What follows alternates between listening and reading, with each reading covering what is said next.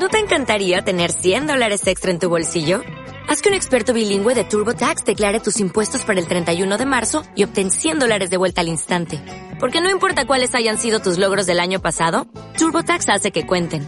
Obtén 100 dólares de vuelta y tus impuestos con 100% de precisión. Solo con Intuit TurboTax. Debes declarar para el 31 de marzo. Crédito solo aplicable al costo de la presentación federal con TurboTax Full Service. Oferta sujeta a cambios o cancelación en cualquier momento.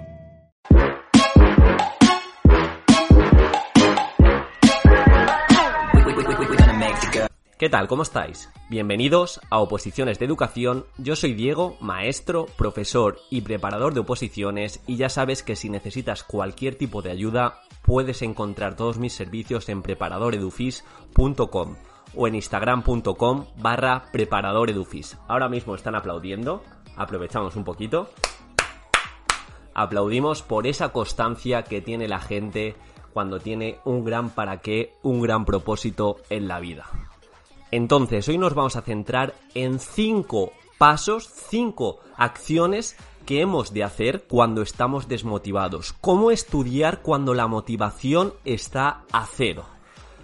Vamos a centrarnos en cómo podemos hackear a nivel fisiológico nuestro organismo, es decir, qué cosas podemos hacer para tener una mayor predisposición a la hora del estudio y otras acciones para vencer ese desasosiego. Empezamos muy sencillo. En ocasiones, cuando estamos saturados, cuando estamos desmotivados, igual nos falta inercia. ¿Cómo podemos coger esa inercia? Caminando. Sal a pasear. Benefíciate de lo que nos puede aportar el sol.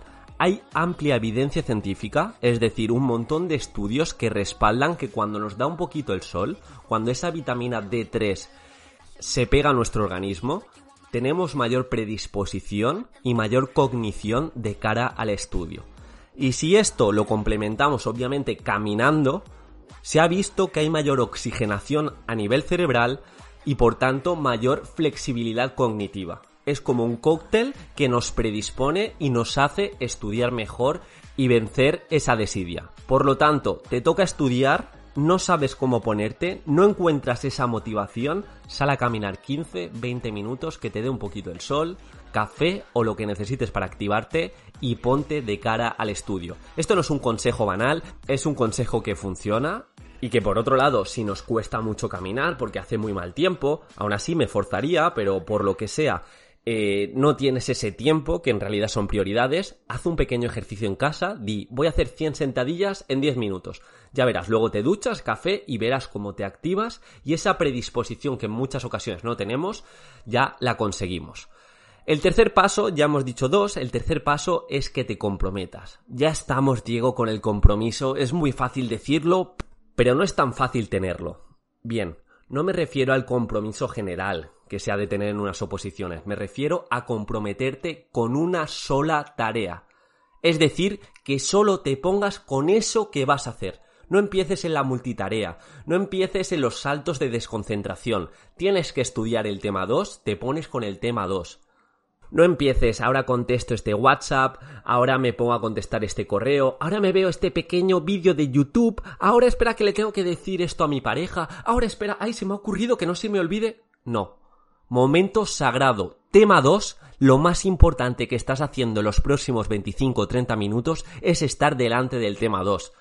Porque como comiences a dar saltos de desconcentración, te vas al hoyo porque retroalimentas esa desconcentración y no estás entrenando el músculo de la disciplina que se puede entrenar. Si a día de hoy te pones 25 o 30 minutos a hacer una sola tarea, en 5 meses, si cumples eso, que es lo que buscamos en una oposición, podrás estar horas concentrado. ¿Y eso qué quiere decir, Diego, estar horas concentrado? Es posicionarte en el top 30, top 40 de opositores. Os aseguro que la mayoría de opositores no están capacitados para estar frente al papel 3, 4, 5 horas concentrado. No os digo de manera eh, sin descansar, sino a lo largo del tiempo. Podemos entrenar esa concentración, pero para ello una sola tarea. Los mayores expertos en productividad del mundo son especialistas en estar concentrados al 100% en una sola tarea. Y hoy por hoy, por el contexto que tenemos, es muy complicado. A mí me pasa, tengo que hacer algún trabajo y estoy con el móvil. Ay, ahora me levanto. Ay, ahora necesito agua. Ay. Y lo que puedo hacer en 25 minutos quizá tardo 50. Y eso, multiplicado por 7 días por 30, son días perdidos. Por lo tanto, basta ya, nos concentramos, nos comprometemos solo con una tarea. Y luego con el supuesto, luego con la programación, pero primero con una tarea. Cuarto punto. Hemos hablado de esto para ser productivos, pero os lo recuerdo, ¿de verdad lo aplicáis? Despeja tu escritorio, hackea tu estudio, sé minimalista. No intentes tener teclado, ratón, eh, aloe vera, botella de agua, móvil, tablet. Hazlo sencillo el móvil en otra sala. ¿Sabéis lo que hago yo cuando me toca hacer un trabajo que me demanda mucha concentración y mucha atención y lo quiero acabar en una fecha límite? Cojo mi móvil, se lo doy a mi hermano y le digo, me lo escondes y no me lo des bajo ningún concepto a tal hora. Y así me obligo a estar una hora, aunque sea una hora, de concentración absoluta. Y tengo mi escritorio preparado para simplemente enfocarme en lo que tengo que hacer. Me cuesta, claro que me cuesta. Pero os aseguro que si hacéis esto, luego cogéis el móvil, luego cogéis esa distracción con más ganas. Y el último paso para estudiar, para ponerte a tomar acción cuando estás a cero de motivación, es el objetivo mínimo viable. El mínimo objetivo que vas a hacer cada día estés como estés. Si es en el estudio, una hoja me voy a estudiar todos los días da igual el estado. Y con ese pequeño objetivo, que es como la entrada a tomar acción cuando estás bajo cero de motivación, verás que ya tienes esa inercia para seguir. Y yo lo que hacía con un compañero de oposiciones es que nos jugábamos cosas. Decíamos, eh, bien, quedan dos semanas para el examen o quedan dos meses, mejor dicho. Todos los días, da igual cómo estés, te vas a estudiar un tema y lo vamos a comentar. En el momento que no comentemos un tema entre los dos, te voy a dar cada día que no lo haga 25 euros. Y de verdad te doy 25 euros. Y así nos obligábamos durante dos meses a, mediante intercambio de audios, comentar un tema cada día. Y esos son 60 temas. Son 60 temas, es decir, darle una vuelta a cada tema. Y con ese comentario, con esa pareja de oposiciones y con ese compromiso, ese objetivo mínimo, porque estábamos ya muy rodados y obviamente igual cada día incluso estudiábamos 3-4 temas porque ya eran repasos, eh, nos obligábamos en cierta manera a darle muchos repasos, a intercambiar ideas, a darle vueltas a ese pensamiento lateral para aportar un poquito más en, en cada tema. Y ese compromiso, ese objetivo mínimo a largo plazo os vuelve indestructibles, os vuelve opositores ganadores, os lo aseguro. La gente no es constante, la gente no sabe eh, aguantar lo que está haciendo a día de hoy hasta el día del examen van a encontrar excusas, van a encontrar momentos de no es el momento perfecto, prefiero hacer otras cosas. Y aquí es donde nos tenemos que distanciar. Es fundamental que por un lado comprendáis vuestra fisiología, perdón, y por otro lado comprendáis el valor de la constancia y la disciplina, y de las fechas límite, y de saber actuar cuando no estéis motivados y motivadas. Porque os digo una cosa, vosotros cuando no estéis motivados, ¿qué hacéis?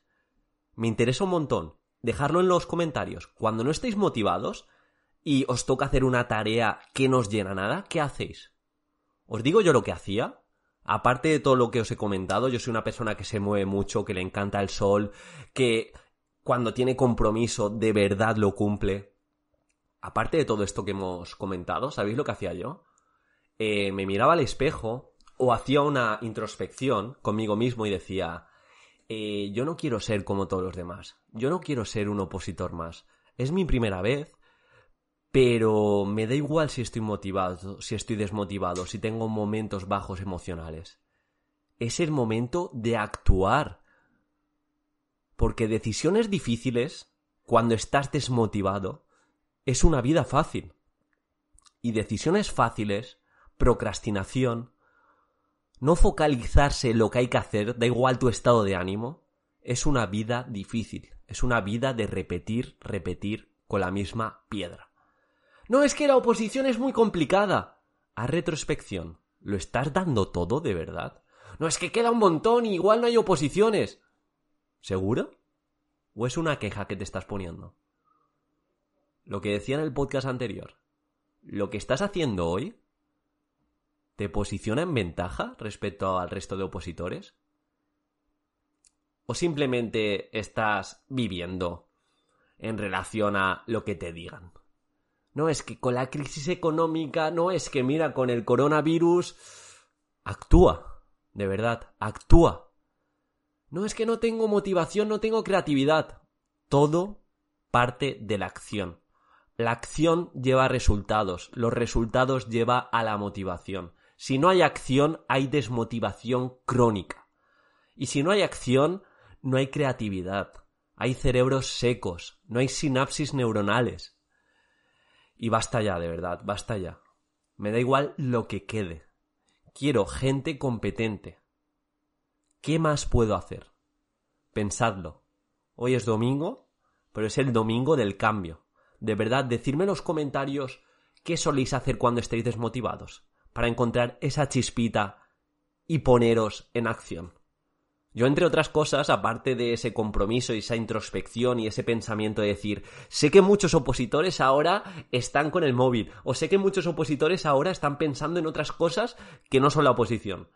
Aparte de todo esto, yo lo que decía, o lo que hago hoy por hoy, es pensar en mi alumno Diego si no has escuchado el podcast de tres historias sobre constancia, era un niño con necesidades educativas, que no lo tenía nada fácil, tenía prácticamente un montón de hándicaps a nivel objetivo, pero a él le daba igual. Si ese niño de 8 años no se ha quejado y ha sido el más constante de un colegio de más de 200 niños, ¿me vienes tú con quejas o con falta de acción? Venga, por favor,